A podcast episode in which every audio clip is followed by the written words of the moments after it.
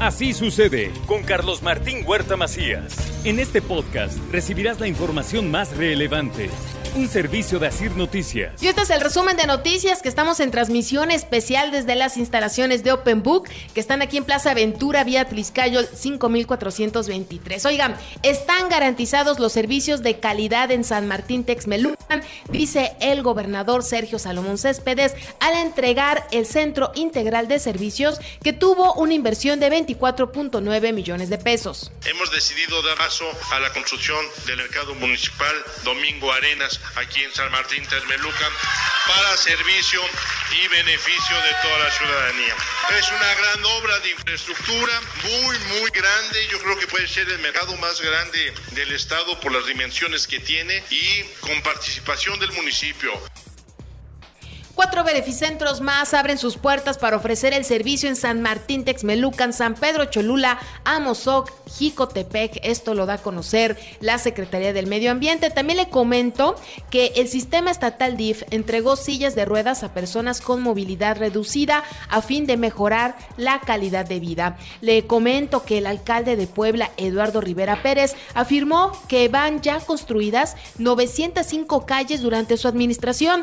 Esto después de iniciar trabajos en la colonia 16 de septiembre sur. También le informo que reporta infraestructura 20 socavones, ¿eh? los detectaron durante los trabajos de rehabilitación que se realizan en las calles del centro histórico de Puebla. ¿eh? Qué sorpresa, lo bueno es que se detectaron a tiempo y ya los están atendiendo. También le digo que la Secretaría pues, de Economía da a conocer que en el primer trimestre de 2023 el valor de la producción de la industria manufacturera ascendió a 141.505 millones de pesos. Esto según datos del INEGI.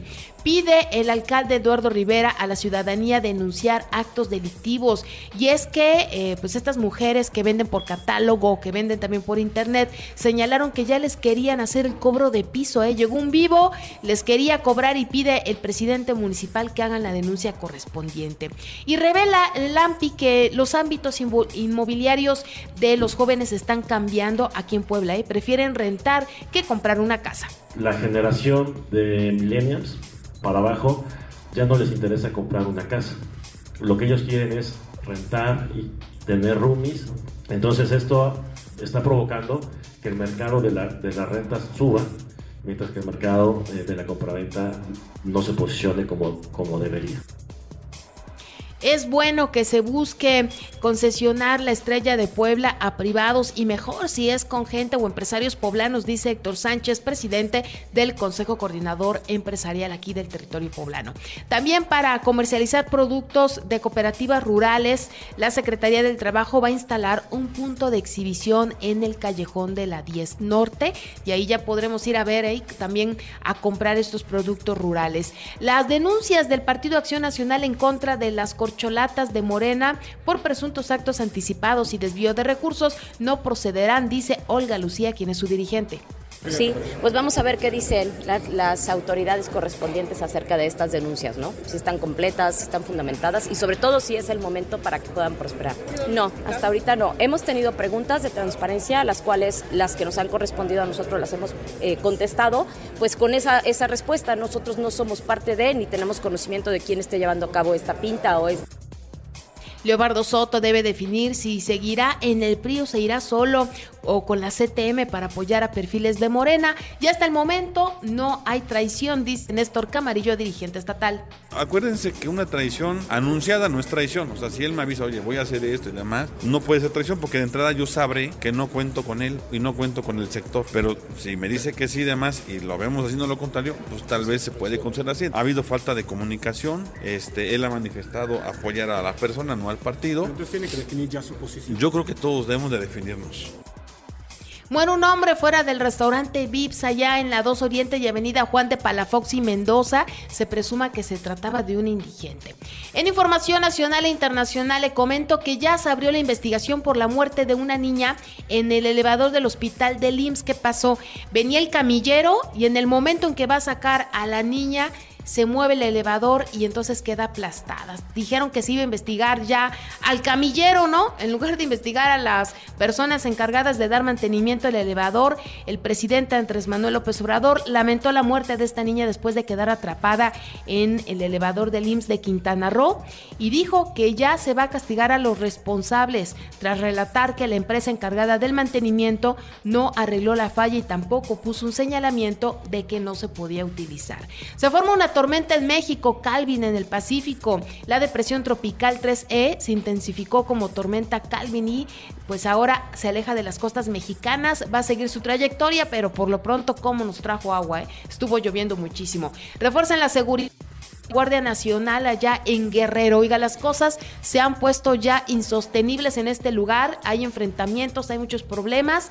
El riesgo que están ahí la, la gente que va a visitar este lugar. Y bueno, en las últimas semanas, 113 mil elementos de la Corporación Federal fueron desplegados en el país. Ayer 210 militares llegaron a Acapulco para vigilar la zona turística. Pareja va por tacos y un borracho los atropella y los mata. ¿En dónde? En Acapulco.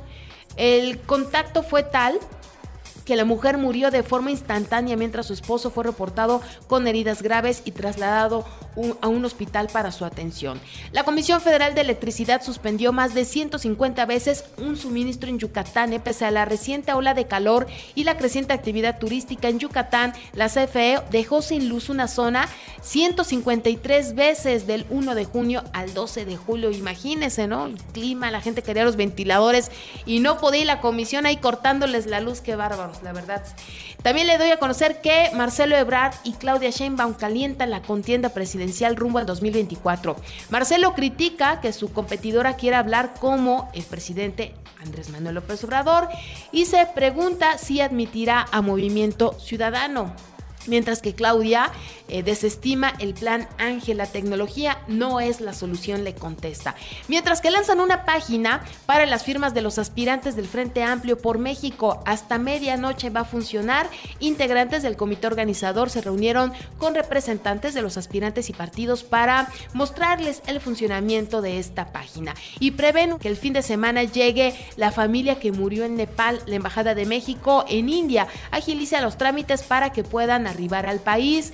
Padecen hambre 122 millones de personas más en nuestro mundo después de la pandemia, efecto de la nueva normalidad. Organismos de la ONU consideran abrumador que eh, pues esté creciendo esta cantidad y no se va a llegar al objetivo planteado en la Agenda 2030. También le digo que hay material orgánico en un antiguo lago de Marte. Esto es lo que revela la NASA.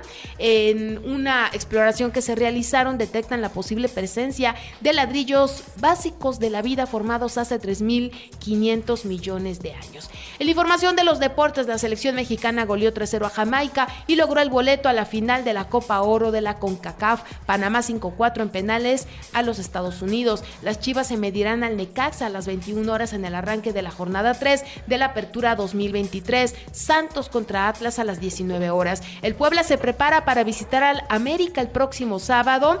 También los Leones de Yucatán vencieron 6-0 a los Pericos de Puebla para empatar la serie en el Parque Cuculcán. Los Diablos Rojos de México superaron 7-6 a los Acereros de Monclova para mantener el liderato en la zona sur y fue presentado el Duatlón de San Andrés Cholula 2023. Se va a correr el 6 de agosto a las 6.30 horas con salida y meta en la unidad deportiva Quetzalcoatl. Se espera la presencia de mil competidores y le recuerdo que así sucede está en Radio y ahora puedes escuchar a toda hora y en cualquier dispositivo móvil o computadora nuestro podcast con el resumen de noticias, colaboraciones y entrevistas. Es muy fácil, entra a la aplicación de iHeartRadio, seleccionas el apartado de podcast, eliges noticias y ahí encontrarás la portada de Así sucede con nuestros episodios diarios. Si aún no tienes iHeartRadio, ¿qué esperas? Descarga y regístrate en iHeartRadio.mx o desde tu celular en Play Store o App Store. Es completamente gratis. Así sucede con Carlos Martín Huerta Macías. La información más relevante ahora en podcast. Sigue disfrutando de iHeartRadio.